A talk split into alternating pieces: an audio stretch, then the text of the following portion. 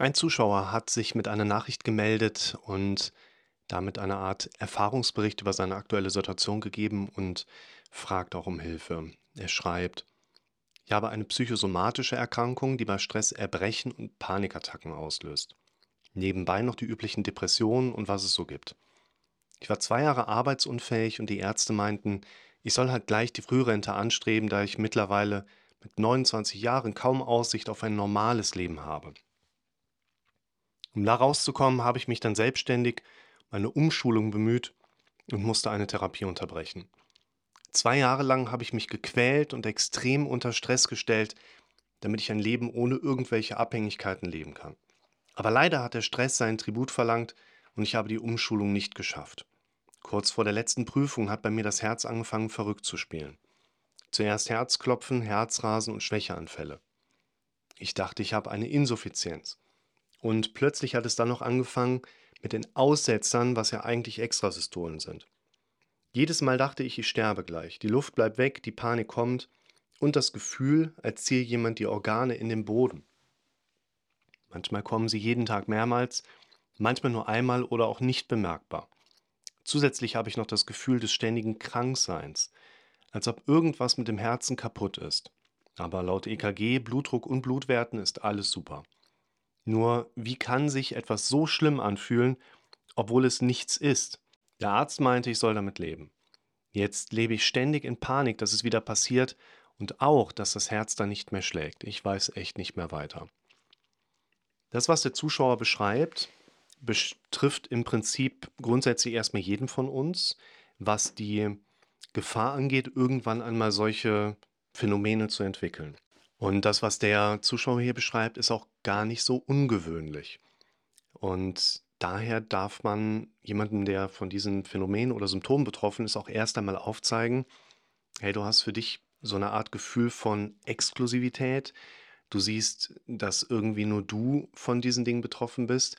Aber man geht ja auch nicht in den Vergleich, spricht direkt mit anderen, zeigt sich direkt offen in Bezug auf seine Erlebnisse und Phänomene. Und dafür nutzen wir eben auch diese Plattform hier auf YouTube, um den Betroffenen, aber auch ganz vielen anderen Menschen aufzeigen zu können, hey, das, was du hast, fühlt sich extrem unangenehm teilweise an. Vielleicht teilweise sogar wie Sterben, was ja hier auch von der Symptomlage her gar nicht so weit weg ist. Und trotzdem sind das Dinge, da bist du nicht mit alleine mit. Und auch wenn die Symptomlage hier wie bei dem jungen Mann, der da betroffen ist, sich als etwas so Unangenehmes und Starkes herausstellt, so kann ich von meiner Seite jedoch ganz klar sagen, hey, das höre ich jeden Tag mindestens zweimal von unterschiedlichen Leuten, die ich kennenlerne. Es ist gar nicht so ungewöhnlich, was diese Symptomlage jetzt gerade betrifft. Trotzdem wollen wir natürlich die Symptome nicht bagatellisieren. Wir wollen natürlich jetzt schon überlegen, was kann jemand da machen. Und ich glaube, dass hier diesem Zuschauer am meisten eben damit geholfen ist, erstmal abgeholt zu werden im Sinne von, ja, es kann sein, dass vom Kopf her so krasse Symptome kommen. Und über dieses Verständnis mit der Zeit ein Betroffener oder eine Betroffene einfach nochmal eine andere Energie kriegt, eine andere Herangehensweise, einen anderen Push auch einfach bekommt, zu sagen, okay, ich kümmere mich darum, jetzt an dieses Thema anders dran zu gehen als bisher. Du brauchst nicht unbedingt eine neue Therapie oder eine andere Therapie. Die meisten Menschen bekommen auch mit solch schweren Symptomen teilweise ihre Situation selber ganz gut wieder in den Griff. Denn du musst auch bedenken, letztlich, wenn du eine Psychotherapie bei irgendjemandem machst, ist es ja letztlich dein Kopf unter deiner Zuhilfenahme, der sich mit der Zeit wieder verändert. Und daher einmal mit diesem Video die Perspektive, auch solch krasse Symptome können vom Kopf her kommen und du bist damit nicht allein und du wirst, wie die meisten anderen Menschen auch, wahrscheinlich sogar schneller als gedacht deine Situation wieder verändern können, wenn du anfängst, konsequent auf die mentale Ebene einzuwirken.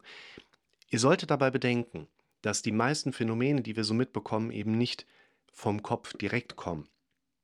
Also man sollte das nicht, nicht vorstellen im Sinne von, okay, ich denke an eine bestimmte Sache und zack, kriege ich eine Herzangst oder Schwindel oder Benommenheit. Es sind häufig Prozesse, wo man vielleicht sagen könnte, die sind über Bande gespielt. Das heißt, Wenn du die ganze Zeit Stress erlebst, dann wird dein Kopf irgendwann zu einer vermehrten Stresshormonausschüttung in der Nebennierenrinde die Signale geben. Die werden unter anderem im Körper wirken, zu Panik führen können, Übelkeit, Erbrechen, aber zum Beispiel auch zu einer erhöhten Magensäureausschüttung und darüber im Verlauf die Enzymaktivität in der Verdauung beeinträchtigen und daraus resultieren dann beispielsweise Verdauungsstörungen. Das heißt, viele, viele Symptome können mit der Zeit sich zu einer solch Beeinträchtigung entwickeln und das kommt vom Kopf her, aber ihr müsst jetzt das von der Seite aus sehen, es ist nicht einfach nur der Kopf, der jetzt hier die Symptome mal ebenso macht.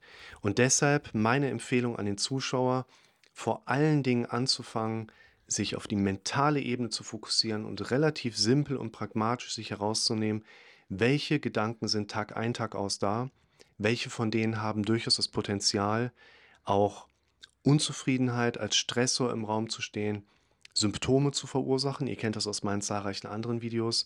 Und dann kann ich dir nochmal Mut machen und sagen, das, was ich bei dir an Symptomatik erlebe, baut ganz häufig auf der mentalen Ebene auf, also auf den zahlreichen Gedanken, die wir als Betroffene Tag ein und Tag aus erleben.